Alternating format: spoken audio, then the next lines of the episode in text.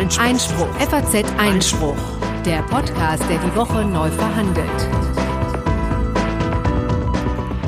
Herzlich willkommen zu Folge 39 unseres FAZ Einspruch Podcast, der wöchentliche Podcast für Politik, Recht und Justiz. Und am Mikrofon begrüßen Sie wie jede Woche Corinna Budras und Konstantin van Neinten. Ja. ja. man kann wirklich inzwischen wieder jede Woche sagen. Ne? Ja, Irgendwie. doch, es war halt so eine gewisse Regelmäßigkeit. Sommerpause vorbei und ja. genau, und bis zum nächsten Urlaub dauert es noch ein bisschen. Ja, aber wir haben äh, wieder einiges im Programm, auch ähm, Hilfreiches und ähm, Politisches auch. Ähm, Konstantin, was steht denn drauf? Ähm, ja, was steht denn drauf? Äh, zunächst mal steht hier Abdul D., der Anfang der Woche ähm, zu achteinhalb Jahren Jugendstrafe verurteilt worden ist, weil er Ende vergangenen Jahres die 15-jährige Mia V mit einem Brotmesser erstochen hat.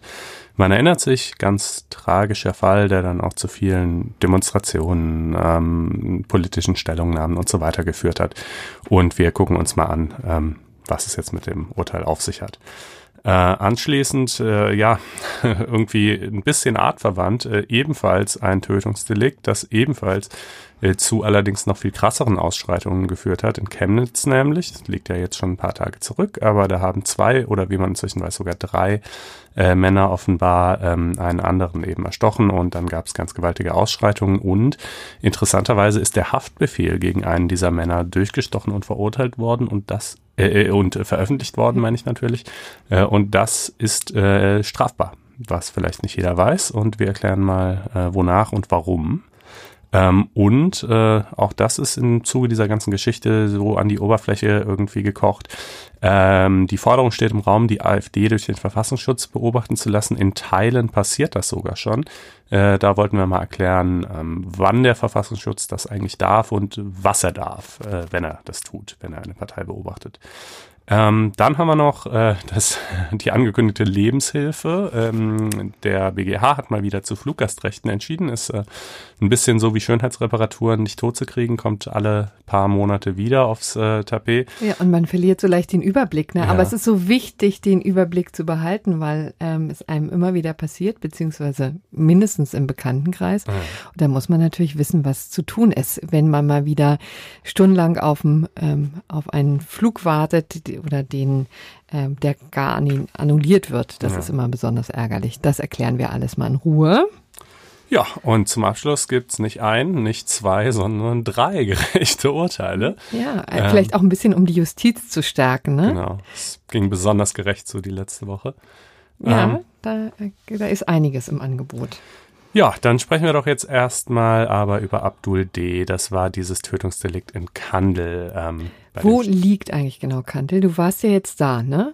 Ich war, naja, ich war nicht in Kandel, sondern ich war in Landau, ungefähr 20 Kilometer von Kandel entfernt. Kandel selbst, da war ich noch nie, aber das wurde mir gesagt, ist so ein ganz beschauliches, ruhiges, ähm, Örtchen, wo die Welt noch in Ordnung ist, so ungefähr, ja. Und äh, vielleicht auch deshalb war das ähm, Ende vergangenen Jahres äh, nochmal so besonders äh, dramatisch, dass dann da eben wirklich, er hat nämlich also am helllichten Tag in einem Drogeriemarkt, äh, ist er seiner, äh, seiner Ex-Freundin, die sich ein paar Wochen vorher von ihm getrennt hatte, ähm, gefolgt und äh, hat dann dort sich irgendwie ein Brotmesser äh, verschafft und hat sie da einfach mitten in diesem Drogeriemarkt erstochen. Äh, und ähm, ja, das war natürlich äh, Riesengeschichte, beziehungsweise, naja, am ersten Tag eigentlich noch nicht. Äh, da war es zunächst noch so, dass die Medien das so ein bisschen unter ferner Liefen behandelt haben. So, ja, gut, ist halt ein Beziehungsdelikt, das kann ja die Regionalpresse irgendwie äh, behandeln, unschön, aber sowas passiert. Ähm, und äh, das hat sich dann aber recht schnell gewandelt, diese Zurückhaltung, äh, weil eben klar wurde, naja, erstens schon das Alter der Protagonisten ist hier ja sehr ungewöhnlich. Also bei 15, 16, 17-Jährigen passiert das jetzt normalerweise nicht so oft. Äh, und zweitens, ähm, naja, natürlich äh, kam dann raus, er ist als Asylbewerber nach Deutschland gekommen. Sein Asylantrag wurde abgelehnt. Er wurde trotzdem nicht abgeschoben. Warum wurde er nicht abgeschoben? Weil er als unbegleiteter minderjähriger Flüchtling, wie das heißt, ins Land gekommen war. Äh, die genießen eben nochmal besonderen Abschiebeschutz. Ähm, und es war aber auch nie ähm, so ganz eindeutig geklärt worden, ob er eigentlich wirklich minderjährig ist oder nicht, sondern mhm. er hat das halt behauptet. Genau, er hat behauptet, er ist, er war zur Tatzeit im vergangenen Jahr eben 17, hat er behauptet? Nee, er nee, hat sogar 15, 15. behauptet. Hm. Ähm, und äh, das funktioniert, vielleicht erklären wir das mal vorneweg, dann ist, ergibt es auch chronologisch mehr Sinn. Ähm, wenn ähm, jemand eben als, als minderjähriger oder angeblich minderjähriger Flüchtling ins Land kommt, äh, dann ähm, schaut sich das Jugendamt äh, den Fall an und guckt erstmal so nach Augenmaß. Ich meine, wenn einer jetzt fünf ist, dann ist die Sache klar, wenn einer irgendwie 35 ist, auch, ja, aber bei diesen Grenzfällen ähm, liegt es dann im Ermessen des Jugendamtes, welche Maßnahmen die ergreifen, um das Alter festzustellen. Und die können, wenn sie denn wollen, auch eine medizinische Untersuchung anordnen. Dann wird äh, in der Regel das Handgelenk geröntgt und äh, daran kann man wohl mit so einer Spanne von ungefähr zwei Jahren sagen, wie alt jemand ist. Hm. Und das Alter war hier natürlich wichtig, weil ähm, diskutiert werden musste, ob das Jugendstrafrecht äh, eine Rolle spielt oder das Erwachsenenstrafrecht. Aber wieso ist es bei ähm, sozusagen unbescholtenen Flüchtlingen auch wichtig, also schlicht und ergreifend nur ähm, wegen, wegen des Einsatzes des Jugendamtes oder da verbinden sich wahrscheinlich auch asylrechtliche Besonderheiten? Klar, mit, ne? damit verbinden sich asylrechtliche, also das Jugendamt ist dann zuständig, wenn derjenige angeblich minderjährig sein soll, ähm, beziehungsweise wird einbezogen in das Verfahren gemeinsam mit, äh, mit den Ausländerbehörden. Äh, und wenn derjenige dann tatsächlich minderjährig ist oder man jedenfalls davon ausgeht, dann wird er im Prinzip nicht abgeschoben, auch wenn er so wie hier Abdul D. ansonsten eigentlich keinen Asylgrund hat. Hm. Ähm, äh, unbegleiteter Minderjähriger wohlgemerkt. Wenn er mit einer Familie äh, einreist, dann ist wieder was anderes und man die ganze Familie abschieben kann, weil dann sozusagen, ne, dann sind ja Leute da, die sich auch im, im Zielland, wo sie hin abgeschoben werden, um ihn kümmern können. Aber wenn jetzt halt auf welchen Wegen auch immer irgendein Zwölfjähriger, sagen wir mal, nach Deutschland käme, das kannst du halt irgendwie nicht verantworten, den ähm, ne, nach mhm. Afghanistan zu schieben, zu sagen, ja, kannst halt gucken, wie du klarkommst. So. Hat es ähm, eigentlich Konsequenzen, wenn äh, man bei der Lüge ertappt wird? Nein. Gar nicht. Okay. Ähm, und äh, klar, die Leute haben keinen Ausweis äh, natürlich dabei in der Regel. Ähm, und äh, es kam dann auch die Forderung auf, man solle das ähm, doch verpflichtend machen bei allen Zweifelsfällen, diese medizinische Untersuchung. Das ähm, ist sie derzeit, wie gesagt, nicht. Das wird von Bundesland zu Bundesland und Jugendamt zu Jugendamt sehr unterschiedlich gehandhabt. Ähm, diese Forderung hat die, die Bundesärztekammer ist dagegen, weil sie sagt, uh, ja, ähm, Eingriff, äh, medizinischer Eingriff in das körperliche Wohl. Man weiß ja, Röntgenstrahlen sind jetzt nicht so gesund und so. Ähm, naja, gut. Ähm, es hat sich jedenfalls bisher politisch nicht durchgesetzt. Es gibt halt auch das Argument, dass man sagt, diese medizinische Untersuchung lässt sowieso so eine Spanne von ungefähr zwei Jahren offen. Mhm. Und äh, deshalb bringt die halt oft nichts, weil wenn dann, wenn dann zumindest das untere Ende dieser Spanne, sagen wir mal, bei 17,5 liegt, dann wird halt zugunsten des Asylbewerbers auch angenommen, dass er tatsächlich eben 17,5 ist und nicht schon 20 mhm. oder so. Ähm, naja, und das, genau, also das hätte theoretisch bei der Asylfrage eine Rolle spielen können, wurde damals nicht untersucht. Nach der Tat wurde es jetzt natürlich untersucht, ähm, denn äh, wie du gerade schon sagtest, es kommt ja darauf an, ob Jugend- oder Erwachsenenstrafrecht greift. Bei Personen, die unter 18 sind, greift immer Jugendstrafrecht. Zwischen 18 und 21 kommt es auf die äh, Entwicklungsreife an, das kann das Gericht sich dann äh, überlegen. Hier kam bei dem Gutachten raus, dass er zwar keinesfalls hier angegeben 15 war zur Tatzeit, sondern mindestens 17,5, höchstens 20, damit aber in dubio pro reo 17,5, somit also unter 18 und damit zwingend Jugendstrafrecht. Genau, und dass eben einfach sehr viele Besonderheiten bei dem Verfahren selber vorsieht mhm. und dann auch noch eine Strafmilderung, was eben tatsächlich die, also die niedrigere Strafen einfach, ja. genau angeht. Ähm, ja, also äh, das hat zunächst mal für das Verfahren selber zur Folge gehabt, dass das nicht öffentlich war. Das ist ähm, bei Heranwachsenden optional, bei Minderjährigen ähm, eigentlich zwingend, ähm, wobei es dann auch wieder so in so ganz bestimmten Sonderkonstellationen Ausnahmen gibt, die lagen hier aber nicht vor. Ähm, und ähm, das war so ein bisschen schwieriges Spannungsverhältnis, weil das Interesse an diesem Verfahren riesengroß mhm. war, das aber komplett hinter verschlossenen Türen stattfand. Und äh, ich bin dann, äh, wie gesagt, jetzt ähm, Anfang der Woche nach äh, Landau gereist. Äh, die Urteilsverkündung selber war klar, dass die auch nicht öffentlich sein würde. Und dann hatte das Gericht aber schon extra für den Nachmittag einen eigenen Pressetermin angesetzt, wo der Pressesprecher, also so war zumindest das vorherige Verständnis, äh, das alles mal so ein bisschen erklären und einordnen würde. Ja, Pustekuchen, äh, da standen dann irgendwie 50 Journalisten rum äh, und dann kam der Pressesprecher raus, hat den Tenor des Urteils vorgelesen äh, und gesagt, ja, mehr kann ich Ihnen dazu nicht sagen, weil Sie wissen ja alles nicht öffentlich und äh, weg war er. Mhm. Ähm, das ist natürlich echt ärgerlich. Hätte man sich sparen können, ja. ja. Ähm, und äh, das ist auch so ein bisschen bisschen umstritten. Ne? Also es steht halt im JGG, steht drin, ähm, die Verhandlung und die Verkündung. Gut, der, das heißt jetzt noch nicht zwingend, dass deshalb auch keine, Antw keine Antworten zu den Urteilsgründen gegeben werden können, finde ich zumindest. Ähm, das kann man wahrscheinlich so oder so sehen. Das Gericht sagt halt, naja, die Verkündung, die besteht ja im Wesentlichen aus dem Tenor und den Urteilsgründen. Und wenn die nicht öffentlich sein muss nach dem JGG, dann ist ja klar, dass wir auch keine, auch im Nachhinein keine Auskunft zu den Urteilsgründen erteilen können. Ich, die kann man ja wirklich in, auch in abgespeckter Form liefern, ne? denn so eine Urteils Begründung ist natürlich schon immer sehr gehaltvoll, wenn man mhm. sie dann mal durchliest. Da wird natürlich nochmal der Sachverhalt ziemlich dezidiert nachgezeichnet. Ähm, es werden Gründe ähm, auch für die Tat genannt, auch viel wahrscheinlich über die Beziehung der beiden. Mhm. Ähm, wie, wie ist es denn jetzt nun letztendlich ausgefallen und gab es denn da besondere, er, besonderen Erklärungsbedarf? Ähm, ja, das ist, das haben wir noch gar nicht gesagt, aber vielleicht hat man es ja auch schon gelesen. Also äh, er ist zu achteinhalb Jahren Haft verurteilt worden äh, wegen Mordes. Ähm, offenbar hat das Gericht äh, zwei Mordmerkmale angenommen, nämlich Heimtücke und niedrige Beweggründe. Heimtücke wohl, also ich muss jetzt immer, das ist halt so die Argumentation der Staatsanwaltschaft, die das Gericht offenbar übernommen hat. Zumindest hat es eben wegen Mordes verurteilt. Im Einzelnen weiß ich nicht, was das Gericht tatsächlich gesagt hat, denn die Urteilsgründe sind ja nicht öffentlich. Ja. Ähm, aber offenbar ist es wohl so, dass eben Heimtücke, weil er sie völlig überraschend in diesem Supermarkt praktisch auch ohne, da, dass da jetzt erst noch ein Streit vorangegangen wäre, dort zumindest angefangen hat, mit diesem Messer auf sie einzustechen und sie deshalb äh, überrascht war, äh, arglos, wehrlos. Ähm, und niedrige Beweggründe wegen krankhaft übersteigerter Eifersucht. Eifersucht ist nicht immer ein niedriger Beweggrund, aber jedenfalls dann, wenn sie Ausdruck von so einem Besitzdenken ist. Also weniger vielleicht, wenn es so eine Verzweiflung ist oder so und mehr, wenn es so ein Du gehörst mir, wenn ich dich nicht haben kann, darf dich keiner haben Gedanke ist. Und das scheint es hier ja ähm, gewesen zu sein.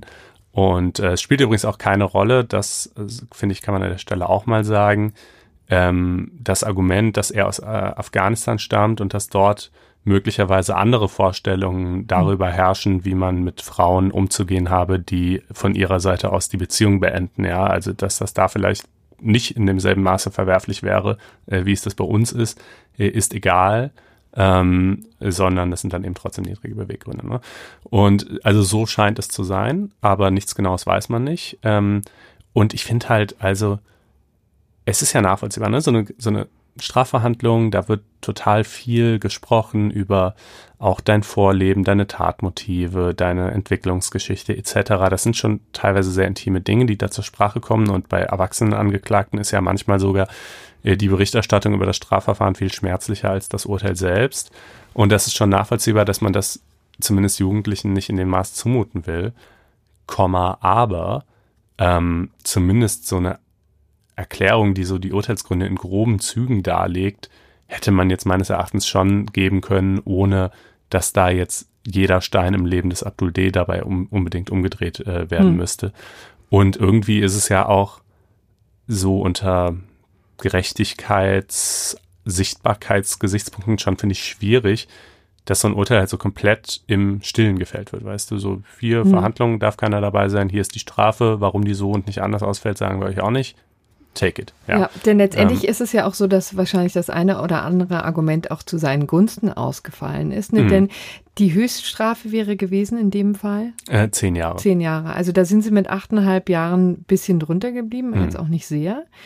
Ähm, aber also offensichtlich gibt es ja immer eine Abwägung, mhm. ja, ähm, auch zwischen Vorstrafen und so weiter. All das wird natürlich eine, spielt eine Rolle.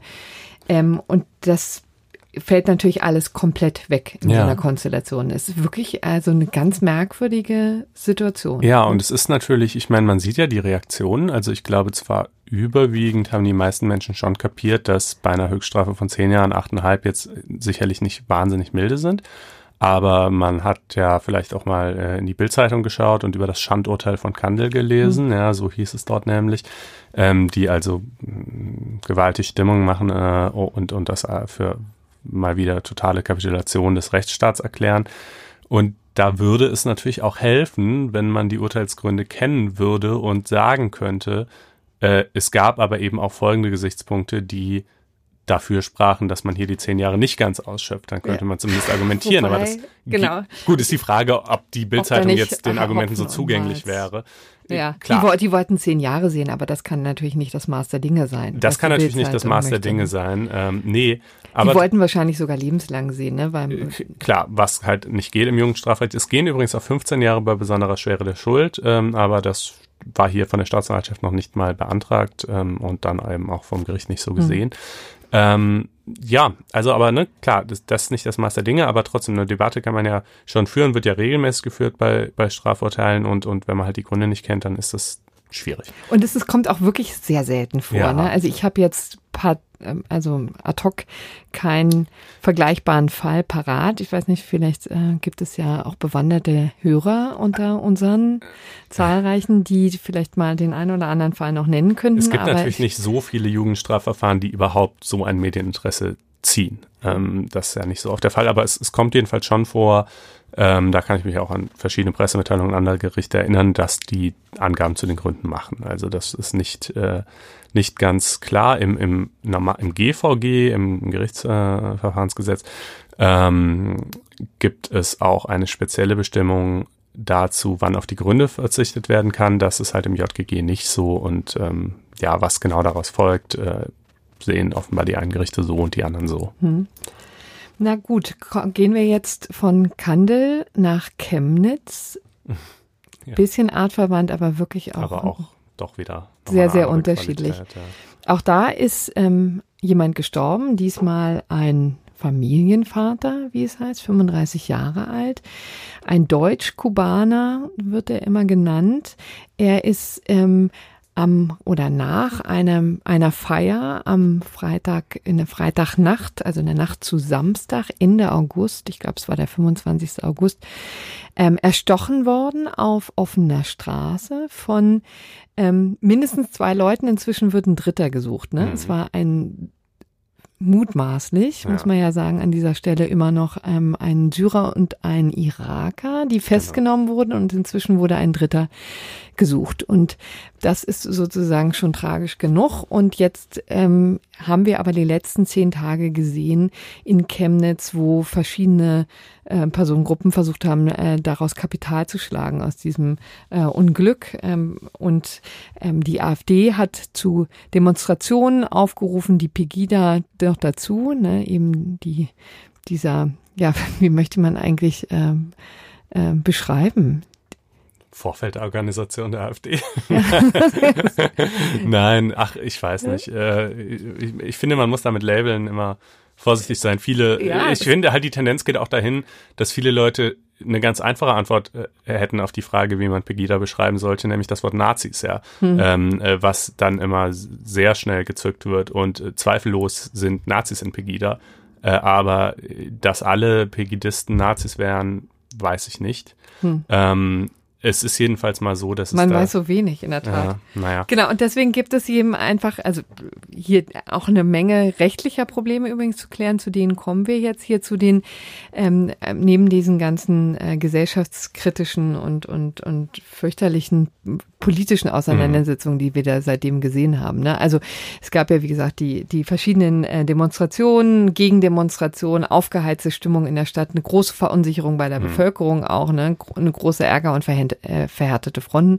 Das Ganze ist jetzt am Wochenende vielleicht ein bisschen glimpflicher verlaufen. Es gab diese große äh, Musik, das große Musikfest, 65.000 Leute sind mhm. gekommen, ne, um einfach deutlich zu äh, machen, wir sind mehr. Aber wir wollten uns jetzt mal auf die rechtlichen Dinge stürzen, denn da kann man immer so schön nüchtern auseinanderklamüsern, was nun eigentlich gilt. Und da gab es eine Situation, die ja vielleicht gar nicht so ungewöhnlich war. Es wurde nämlich ein Haftbefehl Befehl geleakt gegen den Iraker. Ne? Mhm. Ne? Und zwar von einem Justizbeamten. Und ähm, das ist allerdings relativ ungewöhnlich, dass er tatsächlich eins zu eins ins Netz gestellt wurde. Genau, der wurde dann, äh, ich meine auch von Lutz Bachmann, jedenfalls von Leuten aus diesem, aus diesem Pegida-Umfeld und auch von weiteren dann, dann eben irgendwie über Social Media verbreitet, dieser Haftbefehl.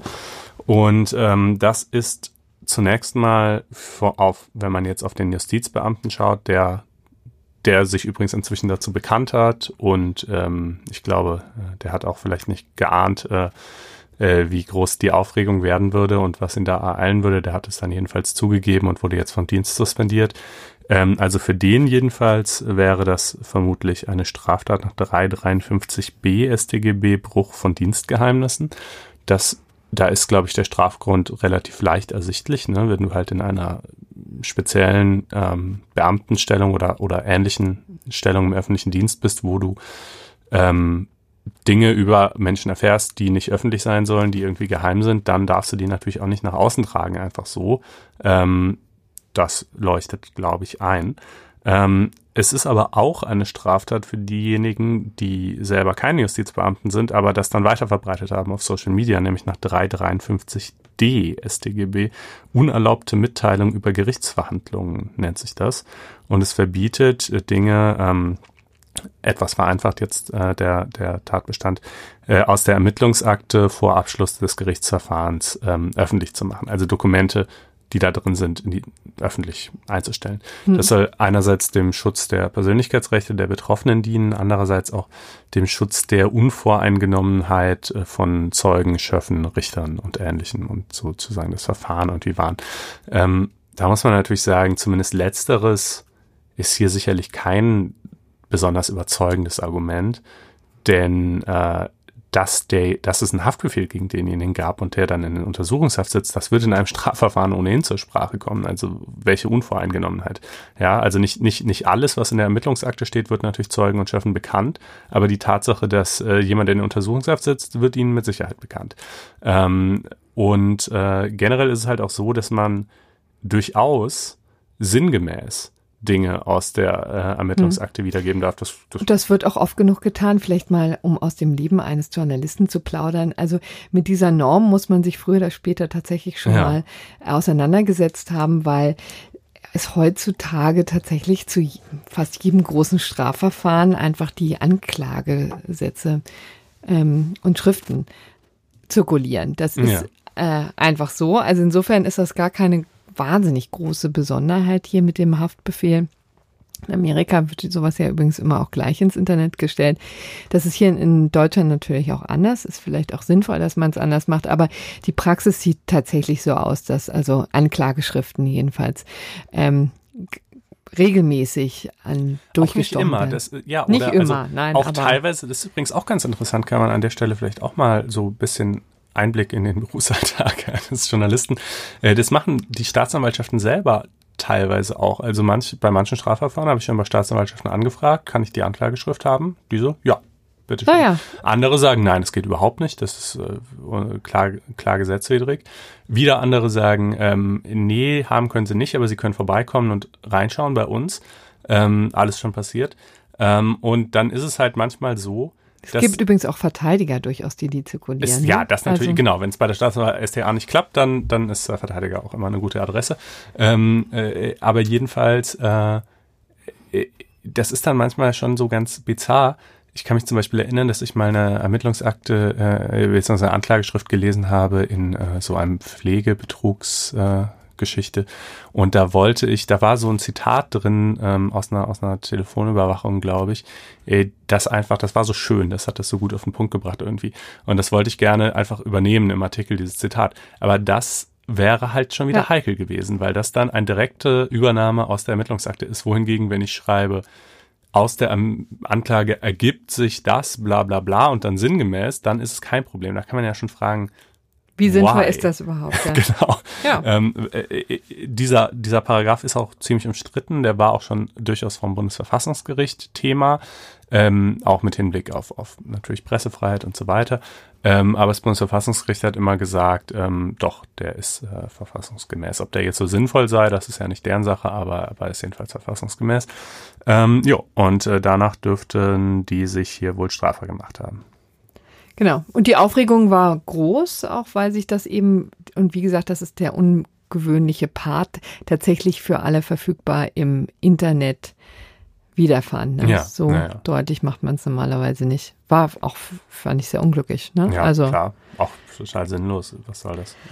Genau, und äh, was jetzt aber auch schon wieder eine Rolle spielt, äh, ist ja die Frage, ob ähm, die AfD vom Verfassungsschutz äh, beobachtet werden sollte. Ähm, das kommt natürlich immer dann auf, wenn ähm, es besonders ähm, hoch hergeht, wenn sie besonders kritische Äußerungen auch wieder getätigt hat. Da gibt es ja auch einiges, was man sammeln könnte äh, mhm. in den vergangenen Jahren. Ähm, ja, was sich schon angesammelt hat. Ähm, und jetzt ist es auch tatsächlich so, dass im ähm, Zuge dessen die Landesverfassungsschutzämter in Bremen und Niedersachsen gesagt haben, dass sie die jeweiligen Jugendorganisationen der AfD, also junge Alternative, eben beobachten werden. Äh, und das wollten wir jetzt mal zum Anlass nehmen, zu erklären, ab wann der Verfassungsschutz das überhaupt darf, wie man sich dagegen wehren kann.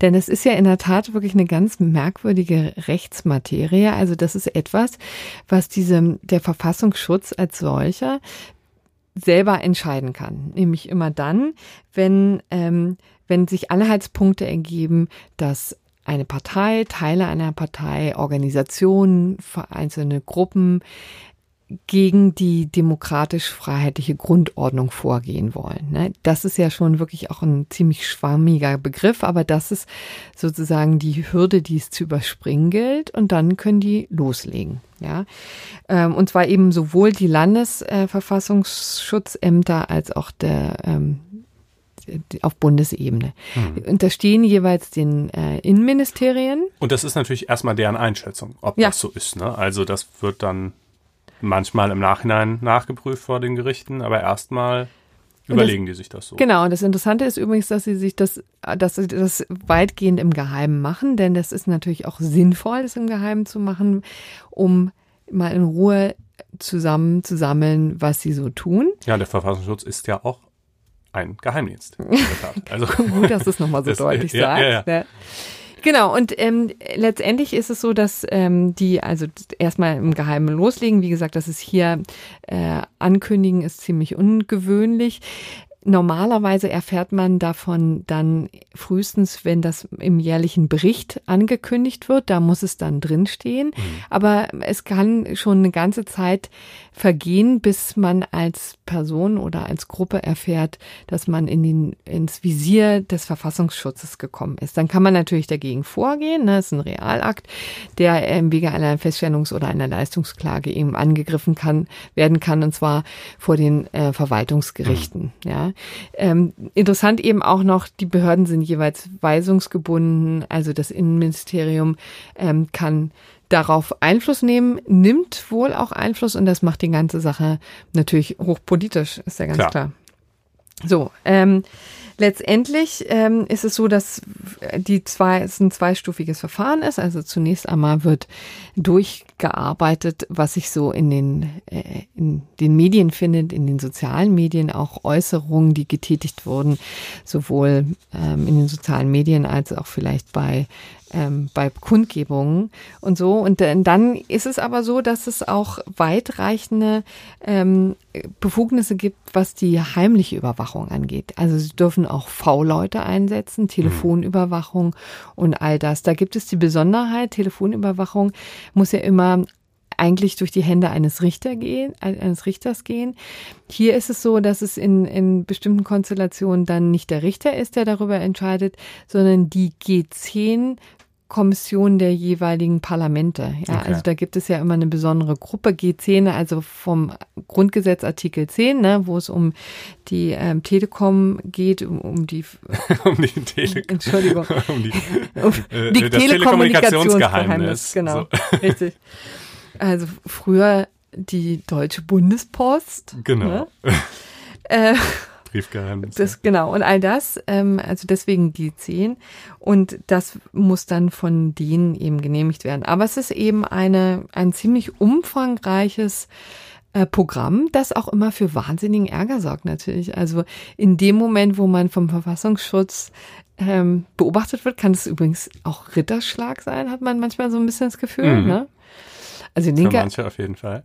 Also was der Verfassungsschutz, ne, dessen generelle Stoßrichtung ist ja, dass er so umstürzlerische Personen, Personengruppen, Parteien etc. in den Blick nimmt. Eben sagst du ja schon, die, wo nicht nur, also zum Beispiel jetzt bei einer Partei, nicht nur mal ein einzelnes Mitglied irgendwas sagt, was irgendwie äh, äh befürchten lässt, dass er ähm, äh, dass er mit den Grundwerten der Verfassung nicht so äh, konform geht, sondern wo das quasi strukturell zum Programm gehört. Ähm, und äh, klar, das kann natürlich je nach Perspektive, wenn man selber so einen Revoluzzer-Gestus hat, äh, auch als Wie Ritterschlag gefunden werden. ja, richtig. Man muss hier übrigens sagen, also wir erwähnen jetzt Herr Gauland, weil der ähm, jetzt der FAZ ein Interview gegeben hat. Ähm, machen wir das eigentlich auch in FAZ Einspruch?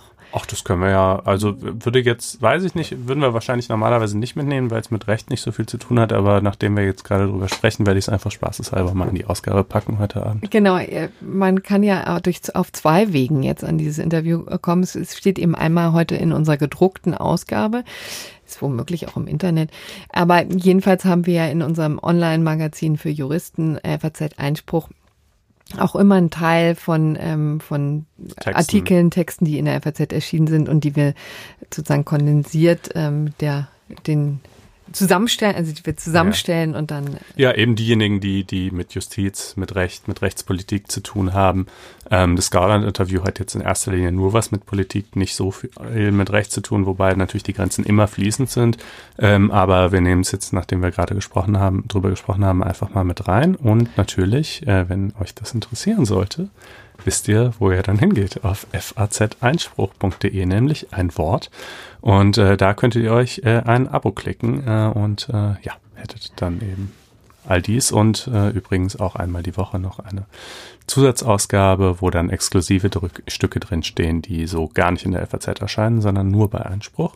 Zum Beispiel übrigens äh, aktuell ein großes Interview mit dem Präsidenten, mit dem scheidenden Präsidenten der Bundesrechtsanwaltskammer zum Thema elektronisches Anwaltspostfach, das jetzt endlich am Netz ist.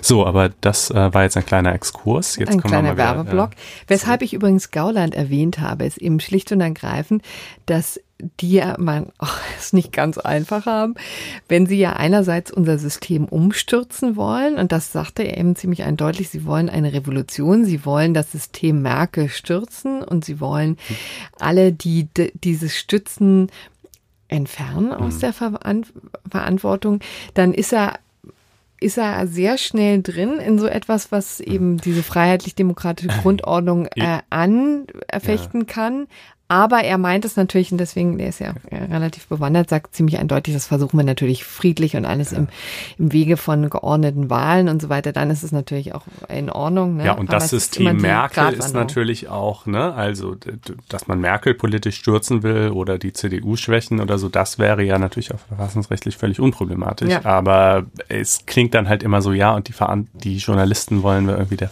aus den verantwortlichen Posten entheben oder so. Also, naja. Man weiß schon jedenfalls, die AfD, die zwei Jugendorganisationen werden überwacht. Ähm, sollen, glaube ich, geschlossen werden jetzt. Ne? Richtig, weil sie halt Ärger machen und dann natürlich nicht ganz ins ähm, Bild passen. Ähm, und das ist jetzt also im Grunde genommen der Stand des, der Diskussion. Ja, und eine weitere Überwachung der Partei wird ja durchaus gefordert von einigen, eben auch im Zusammenhang mit diesen Demos im Chemnitz, unter anderem damit, weil eben Viele sagen, die AfD sucht und findet den Schulterschluss mit Pegida, mit regelrechten Nazi-Organisationen, mit Leuten, die einfach äh, die Justiz selbst in die Hand nehmen wollen, die ähm, ja gewalttätige Ausschreitungen auf der Straße und so weiter. Das sei eben dann strukturell äh, verfassungswidrig.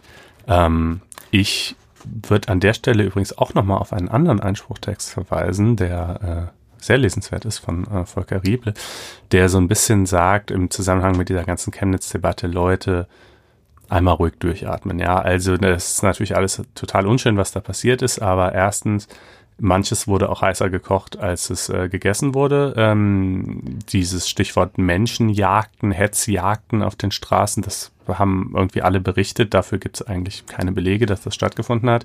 Was es natürlich gab, waren krasse Ausschreitungen, auch schon mal irgendwie einzelne, kleinere ähm, äh, Nachstellungen auf kurzer Strecke, natürlich viele Leute, die Hitlergröße gezeigt haben und so weiter. Das ist alles super unschön und will man nicht haben, gar keine Frage. Aber ähm, deshalb gleich von der Gefährdung des Rechtsstaats zu sprechen, das sei doch irgendwie Quatsch. Äh, bei den G20-Krawallen beispielsweise sei halt von linker Seite irgendwie noch, äh, hätte es noch viel krassere Ausschreitungen gegeben und, äh, und da hätte ja auch keiner gesagt, dass irgendwie jetzt der Rechtsstaat darüber in Gefahr geriete oder dass Parteien, die eine gewisse Sympathie für das Anliegen der Demonstranten bekunden, vom Verfassungsschutz äh, überwacht werden müssten. Äh, und äh, das sei hier eben nicht anders. Ähm, und äh, dann, ja, das führt er auch noch in vielen Details aus und das fand ich eine ganz überzeugende Argumentation. Interessant übrigens Verfassungsrechtler, äh, der Verfassungsrechtler Gusi hat auf LTO ein interessantes Interview ge äh, gegeben und der hat ziemlich eindeutig gesagt, also AfD, Landesverbände, Sachsen, Thüringen und Sachsen-Anhalt zum mhm. Beispiel mhm. böten genügend Anlass für eine Beobachtung durch den Verfassungsschutz, durch die Nähe zu Begida. Ja. Ja, die eine Frage ist natürlich auch immer, darf man und die andere Frage, was bringt? Also sowas ja. kann natürlich auch durchaus einen jetzt erst Recht-Effekt äh, bei den Wählern erzeugen, äh, die dann. Tut ja. es sicherlich bei manchen auch. Ja, ja. Das glaube ich auch. Gut, ach, vielleicht aber in diesem Zusammenhang noch einen kurzen Hinweis auf das Bundesverfassungsgerichtsurteil aus dem Jahr 2013. Da ging es um Bodo Ramelow und die haben die Karlsruher Richter haben damals eben ein paar Flöcke eingeschlagen, was jetzt die Beobachtung durch den Verfassungsschutz angeht in Bezug auf ähm, Abgeordnete. Ne? Denn das steht ja im direkten Widerspruch des, frei, des freien Mandats, auch so ein, ähm, eine Norm von Verfassungsrang, wo ähm, einfach auch natürlich der Abgeordnete frei von jeglicher Beeinflussung, Beobachtung durch den Verfassungsschutz eigentlich sein muss. Deswegen sind die eng, Grenzen sehr eng gesetzt und ähm, ziemlich ähm, sowohl zeitlich als auch ähm, was den Umfang angeht, hat eben das Bundesverfassungsgericht da einiges an ähm, Grenzen dargelegt. Also insbesondere ist es ja immer schwierig bei so einer Partei, äh, da sind ja immer nicht alle ja das mhm. Problem, mhm. sondern immer nur Teile.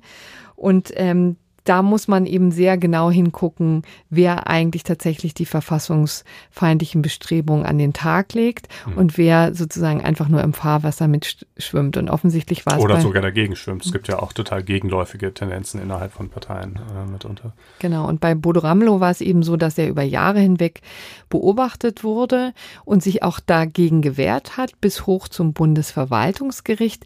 Das Bundesverwaltungsgericht hat das Ganze noch abgesegnet, aber wie gesagt, vom Bundesverwaltungsgericht Bundesverfassungsgericht ist die Sache dann, ähm, ja, wurde auseinandergenommen. Die haben dezidiert gesagt, ähm, so geht es nicht, wie es mhm. bisher gelaufen ist. Okay. Also das war ziemlich eindeutig verfassungswidrig. Ja. Jetzt kommen wir zu den Fluggastrechten, die relativ übersichtlich. Ist eine Nummer kleiner? Unübersichtlich. Ja, sind. unübersichtlich, ja. Ja, die sind, genau, ist einfach natürlich vom Politikum her eine Nummer kleiner. Ja. Das hast du sehr schön erkannt. Das ist einfach jetzt eher Lebenshilfe, ein Serviceteil, den wir hier bieten. Ähm, denn gestern hat es ein BGH-Urteil gegeben, mal wieder zu Fluggastrechten. Wie gesagt, das äh, kommt in der ähnlichen Frequenz wie die Schönheitsreparaturen und man verliert leicht den Überblick. Deswegen wollten wir den hier mal geben. Und so nach der Urlaubszeit häufen sich doch die Anekdoten auch bei uns auf den Fluren von Leuten, die ähm, Schreckliches erlebt haben mit der Fluggesellschaft, gestrandet sind in London und dann über wo auch immer. Ja. Dover. Die meisten Flieger haben das schon mal erdulden müssen. Übrigens, also es ist unübersichtlich im Detail, ne, aber die Grundüberlegung ist eigentlich simpel. Und, und übrigens ist sehr simpel und ist auch gut nachzulesen in mhm. der Fluggastrechteverordnung aus dem Jahr 2004. Kann man mal googeln oder mhm. wir packen es auch in die ähm, Show Notes. Ähm, und da steht eigentlich im Grunde genommen vieles, was man wissen muss. Ähm, das Ganze fängt eben an in Artikel 5, wo es um Ausgleichszahlung geht. Ähm, und dann sind die gestaffelt in Artikel 7. Ähm, und zwar nach Entfernung. Mhm. Ja. Je weiter, Je desto weiter, teurer. desto teurer. Das Ganze bewegt sich zwischen 250 Euro und 600, die man pauschal bekommt. Und zwar das ist zusätzlich zum zu allem anderen. Schadensersatz, den man zum Beispiel dadurch hat, dass man einen Ersatzflug buchen muss äh, oder im Hotel übernachten musste oder so. Genau, das ist auch völlig egal, ob das Flugticket 50 Euro geko- gekostet hat oder 500, ja, Mhm. wenn man nicht aufgepasst hat. Es gibt dann immer eben 250, 400 oder 600. Ja. Mhm. Ab einer Verspätung von so und so viel Stunden. Ja, interessanterweise eben schon ab einer Verspätung von zwei Stunden. Ich habe eben nochmal nachgeguckt. Ähm, das ist natürlich bei kürzeren Stecken zwei Stunden, dann auch Mhm. das ist natürlich gestaffelt, geht dann hoch bis vier und mehr, Mhm. aber schon ab da lohnt es sich mal zu gucken, ob man tatsächlich, ähm, ob man tatsächlich Anspruch hat. Ja, hinzu kommt, und das ist auch nochmal wichtig zu wissen, ähm, du hast es eben schon erwähnt, hinzu kommen außerdem noch Ansto Anspruch auf Erstattung oder anderweitige Beförderung. Ja, also wenn man in Paris strandet oder in New York oder was auch immer, hat man natürlich dann auch irgendwie das Recht, wieder zurückzukommen. Da bieten dann die Fluglinien an, womöglich ähm, Flüge am nächsten Tag, manchmal aber auch erst in der Woche. Ja, und dann hat man die Wahl, ob man sich darauf einlässt oder vielleicht auch Alternativen ähm, ausprobiert äh, und sich die dann erstatten lässt. Und dann gibt es eben an Artikel 9 auch noch den Anspruch auf Betreuungsleistungen, Mahlzeiten Mhm. und Hotelunterbringung. Wird übrigens auch total gerne vergessen von den Fluglinien. Ja. Und ja, die vergessen so manches die gerne. vergessen manches. Und was ich am allerschönsten finde, man muss als Fluglinie den Fluggästen auch anbieten, unentgeltlich zwei Telefongespräche zu führen oder zwei Telexe oder Telefaxe oder E-Mails zu versenden.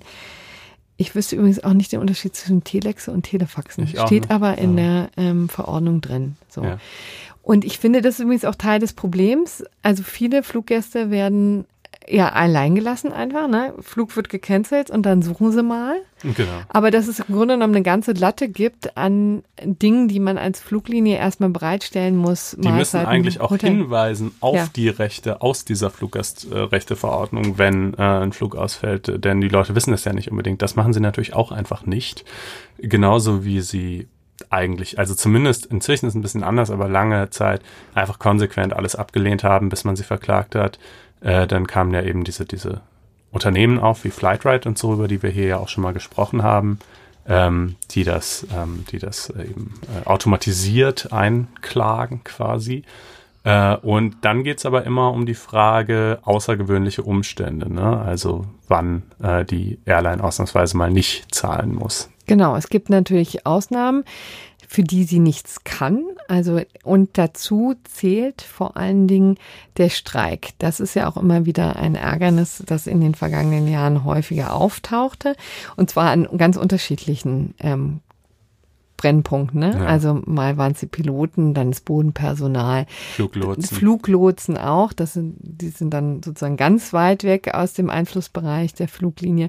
Und da ist natürlich auch nachvollziehbar, dass dann gesagt wird, okay, dafür kann die Fluglinie nichts, dann muss sie auch nichts erstatten. Das ist Mhm. eben, sind außergewöhnliche Umstände, die eben der Fluggast dann mit denen erleben muss, ja. Aber interessanterweise, und jetzt kommen wir zu dem BGH-Urteil, was gestern ergangen ist, ähm, gibt es, ähm, gibt es auch da wiederum Ausnahmen von den Ausnahmen. Also grundsätzlich, Grundsatz ist eben für einen Streik muss nicht gezahlt also werden. auch bei Streik des eigenen Personals. Ja, genau. Also das gilt eben auch, wenn die eigene Mannschaft streikt. Äh, es gab ein Grundsatzurteil des EuGH, wo in Sachen wilder Streik, das war auch eine irre Geschichte, vielleicht erinnert sich auch der eine oder andere daran, da hatten äh, massenweise Piloten von TUI Fly sich krank gemeldet. Das war Mhm. so ein wilder Streik, ne? Die hatten einfach krank, na, gefeiert ist jetzt auch unfair gesagt, ne? Aber sie haben sich quasi den, das Ärgernis der Urabstimmung gespart Mhm. und haben eben, sind nicht in einen offiziellen Streik getreten, sondern sie wollten durch die massenhafte Krankmeldung einfach nur ihren Unmut ähm, deutlich machen. Das war 2016, wenn ich das richtig erinnere. Das war in diesem U Übernahme, ähm, in der Übernahme von TUI, also wo, wo es um Air Berlin Piloten Ja, ging ja. und und und so und da da haben hat der EuGH eben gesagt, ähm, bei einem wilden Streik muss die Airline zahlen. Muss die Airline zahlen. Okay. Genau. Und hier vor dem BGH war es ja jetzt aber noch ein bisschen andere Konstellation, denn hier haben ja nicht Mitarbeiter der Airline gestreikt, sondern das Sicherheitspersonal, oder? Genau, da können wir vielleicht nochmal den ähm, Fall schildern. Also das war ein Pärchen, das fliegen wollte von Hamburg nach Lanzarote mit EasyJet. Und ähm, dann gab es eben das Problem, dass ähm, die Sicherheitskontrollen nicht richtig durchgeführt werden konnten, weil das Sicherheitspersonal eben gestreikt hat. Das heißt, es bildeten sich wahnsinnige Schlangen und es konnte nicht mehr gewährleistet werden, dass das sicher vonstatten geht. Nee, doch, das sagt EasyJet. Das sagt also. EasyJet, genau. Und deswegen hatten die dann schlicht und ergreifend alles annulliert und sind mit einer leeren Maschine nach Lanzarote gefahren. Und dieses Pärchen hat gesagt, hättet ihr uns doch mitgenommen, mhm. ja. Und die waren jedenfalls rechtzeitig durchgekommen durch die Sicherheitskontrolle. Ne? Also äh, es gab zwar Riesenschlangen und es hätten wahrscheinlich auch nicht alle Passagiere rechtzeitig geschafft, aber zumindest die, die schon durch waren, sagen die beiden, hättet ihr ja wohl auch mit. Na, interessanterweise wird das, war das gar nicht so geklärt. Also, mhm. also denn der BGH hat die Sache jetzt zurückverwiesen, hat mhm. gesagt, bitte klärt doch einfach mal, also es ist keineswegs so, dass ähm, jetzt beim ähm, bei so einem Streik des Sicherheitspersonals alles annulliert werden muss. Das ist ohnehin nicht Sache der mhm. Airline, sondern das macht dann ähm, die entsprechende Behörde, die so einen Flug dann annullieren muss, die Sicherheitsbehörde, die Flugsicherheitsbehörde. Und ähm, die muss das dann offiziell ähm, annullieren. Aber ihr könnt jetzt nicht einfach von euch sagen, prima, da streikt jemand, dann fliegen wir mhm. mal allein. Ich weiß jetzt auch überhaupt gar nicht, was sozusagen der Nutzen von EasyJet mhm. gewesen ist, das einfach so zu machen ich finde, es hört sich auch so ein bisschen nach Faulheit, ehrlich gesagt. Ja, also an, die ne? sagen ja, ne, dadurch, dass nur so wenige Schalter offen waren, der Andrang so groß war, konnten wir nicht sicher sein, dass die Leute, die da durchkommen, ordentlich kontrolliert wurden.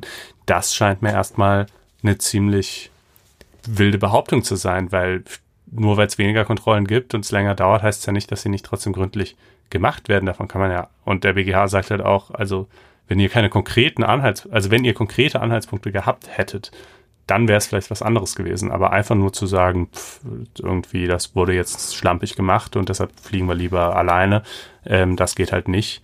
Und äh, dementsprechend, ja, ist jetzt zurückverwiesen, ne, aber werden sie vermutlich zahlen müssen. Ja. Und das macht das die, die Sache natürlich ein bisschen schwieriger für die Fluglinien, ne, denn sie müssen jetzt immer prüfen, also dürfen sie denn jetzt wirklich diesen Flug annullieren, mhm. trotz Streik? Ich habe so ein bisschen das Gefühl, das haben sie es eben früher auch ein bisschen zu einfach gemacht. Jetzt müssen sie es eben prüfen ähm, und können sich nicht einfach aus der Affäre ziehen. Also das ist so ein bisschen das Ergebnis dieses ähm, aktuellen Urteils.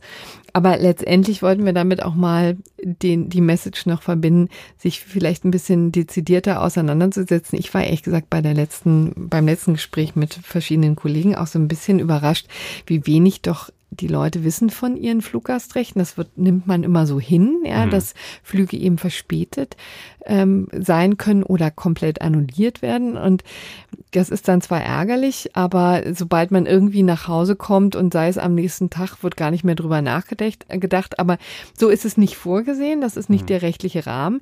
Die Fluglinien mauern zwar in vielerlei Hinsicht und an vielen Stellen. Das ist zutiefst ärgerlich, aber es gibt eben Alternativen.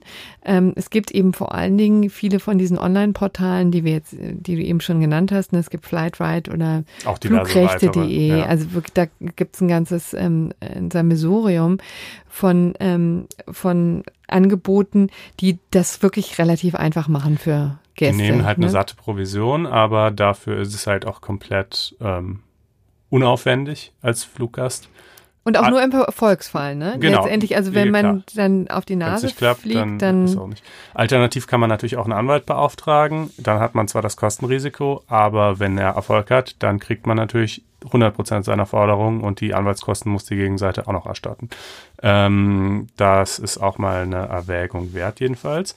Ähm, es gibt übrigens auch das rechtspolitische Bestreben, das steht im Koalitionsvertrag drin, eine Praxis zu beenden, die ich auch wirklich schreiend missbräuchlich finde. Äh, nämlich schreiben die ähm, Fluggesellschaften, einige Fluggesellschaften in ihre AGB rein, dass die äh, Ansprüche aus, den, aus der Fluggastrechteverordnung nicht abtretbar sein, also einem hm. Abtretungsverbot hm. unterliegen. Ein netter Versuch, ja. Die sind ja auch nicht ganz dämlich, die ärgern sich natürlich über diese äh, Online-Portale, ne? Genau, denn denen tritt man seine Ansprüche ab und dann machen die die Ansprüche für einen geltend.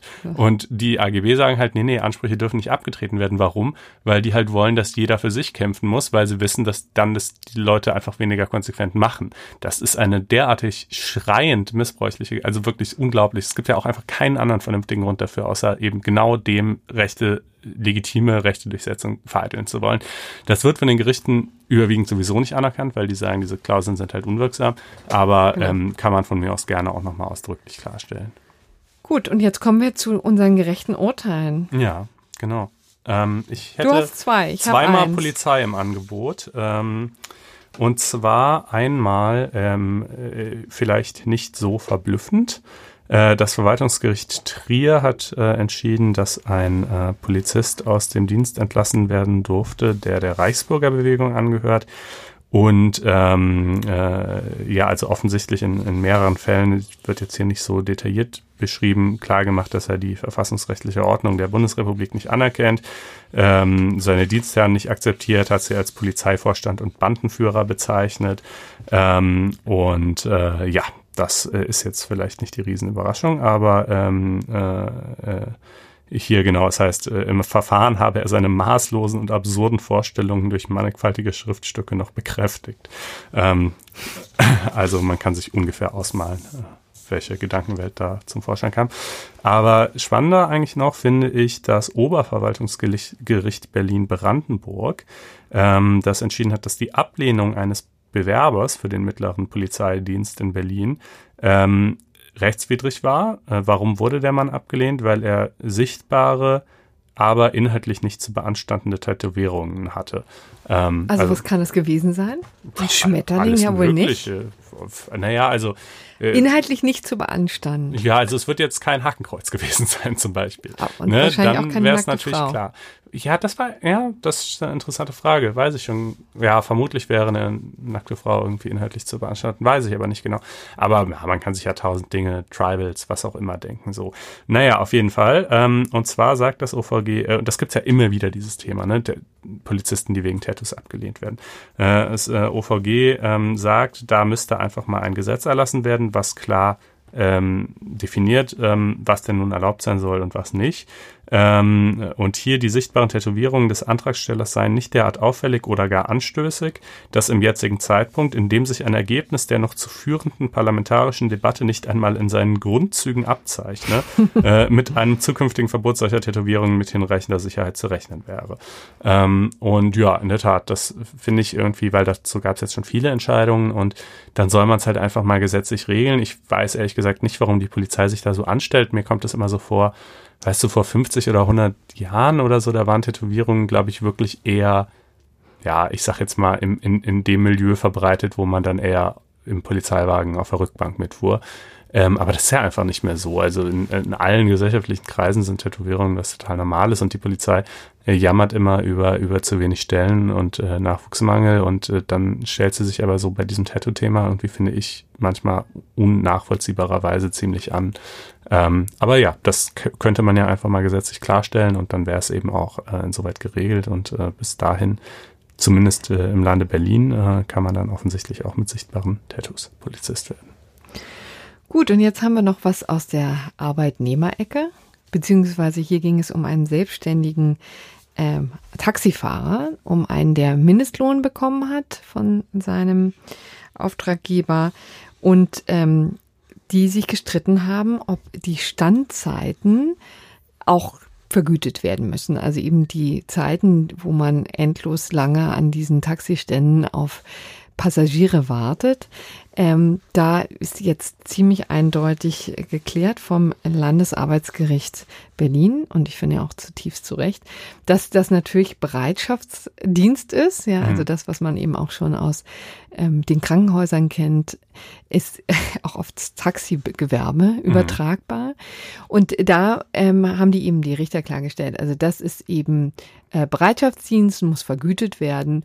Und dazu ist es auch nicht notwendig, dass der Taxifahrer alle drei Minuten ein Signal drückt. Genau, das war, glaube ja. ich, also dass der Bereitschaftsdienst vergütet wird an sich, war, glaube ich, klar. Aber die ja. wollten halt, die hatten da irgendwie so eine Art Knopf eingebaut wo der alle drei Minuten und dann piepte das alle drei Minuten, dann musste er da drauf drücken und wenn er das nicht tat, dann wurde ab dem Moment auch die weitere Zeit nicht mehr vergütet. Genau. Die Idee von den Taxiunternehmen ist natürlich, wir wollen nicht, dass der einfach äh, in den Wald fährt, sein Auto da abstellt und äh, in See ja oder sich geht, ja ne? oder sich so. einfach ins nächste Restaurant setzt. Genau. Ähm, das ist ja natürlich irgendwo auch ein nachvollziehbarer Wunsch, das aber alle drei Minuten, ganz ehrlich, wie nervig ist denn das, wenn, wenn du da, also ich meine, wenn man es jetzt noch alle, weiß ich nicht, 20 Minuten oder so hätte, aber ähm, alle drei Minuten scheint mir jetzt auch echt. Es ist schon schräg und mir kann eigentlich auch gar keiner erzählen, dass die nicht genau wissen, dass der am Taxistand ist. Ja, ne, also so mit GPS müsste man das ja. Gut, ich kann natürlich auch am Taxistand stehen und mich in ein Restaurant setzen, also von daher. Hm. Aber ähm, also den, den Wunsch finde ich schon nachvollziehbar, aber in der Taktung ist es einfach total übergriffig. Da muss man dann auch einfach ein bisschen gucken, dass man Angestellte hat, denen man halt irgendwie auch ein Stück weit vertraut und äh, äh, und die jetzt nicht äh, in so einem total engen Rahmen da ständig auf den Knopf drücken lässt. Genau, das Landesarbeitsgericht hat nämlich jedenfalls gesagt, das sei nicht durch die berechtigte Interessen des Arbeitsgebers gedeckt und ähm, tatsächlich unverhältnismäßig. Ja. So, und das können wir jetzt mal so im Raum stehen lassen. Vielleicht scheint mir gerecht. Scheint uns alles hier gerecht. Und ähm, vielleicht verweisen wir mal zur Abwechslung auch auf nächste Woche. Da brennt es mich ja tatsächlich mal wieder nach Amerika zu blicken, denn da haben gestern, also am Dienstag, die Anhörungen begonnen was den neuen ähm, Supreme Court Judge angeht. Da gibt es ja eine Nominierung von ähm, Kavanaugh, oder? Brad Kavanaugh, Brad Kavanaugh genau. Ja. Und das soll tumultartige Szenen im, im Senat gegeben haben. Jetzt in den nächsten Tagen geht eben die Anhörung weiter. Wir gucken einfach mal drauf, weil es ja schon wirklich ganz bemerkenswert ist, wie anders das da drüben mhm. läuft, äh, auch im Vergleich zu den Richterwahlen hier in Deutschland. Auch hier haben wir gerade äh, eine, eine neue Richterstelle zu besetzen gehabt. Ähm, am Bundesverfassungsgericht. Am Bundesverfassungsgericht. Das ist irgendwie, glaube ich, weitgehend äh, Geräusch. Äh, es ist nicht geräuschlos es geschehen, gab ja schon aber auch die Grünen, die sich da und so, ne? Aber die Öffentlichkeit war irgendwie ziemlich aber es ist kein Vergleich zu dem. Vergleich. Ja, und auch zu Recht ist sie weniger interessiert, weil es einfach nicht, weil die Richter hier zum Glück nicht äh, einfach nur äh, streng nach Parteiticket entscheiden, anders als leider meistens in den USA. Und ja, die, die Republikaner drohen ihre Vorherrschaft im Supreme Court auf Jahrzehnte hinaus zu zementieren. Ähm, es gibt sehr viel dazu zu sagen. Wir werden das in der nächsten Folge uns mal anschauen und natürlich noch diverse weitere Dinge, die äh, hm. dann noch sich ergeben. Äh, dann zum Ende dieser mal wieder etwas kürzeren Sendung weisen wir darauf hin, dass ihr gerne auf blogs.faz.net-einspruch gehen könnt äh, und uns dort Kommentare hinterlassen. Ihr könnt uns auch auf Twitter unter unseren jeweiligen Namen schreiben. Und ihr könnt besonders gerne ähm, wahlweise im, äh, mit dem Apple Podcast Player, diese lila weiße App auf eurem iPhone oder in Spotify oder wo auch immer ihr sonst uns hört, äh, uns eine Sternchenwertung hinterlassen und uns abonnieren. Ähm, das wäre sehr schön. Und ja, uns hat's gefreut.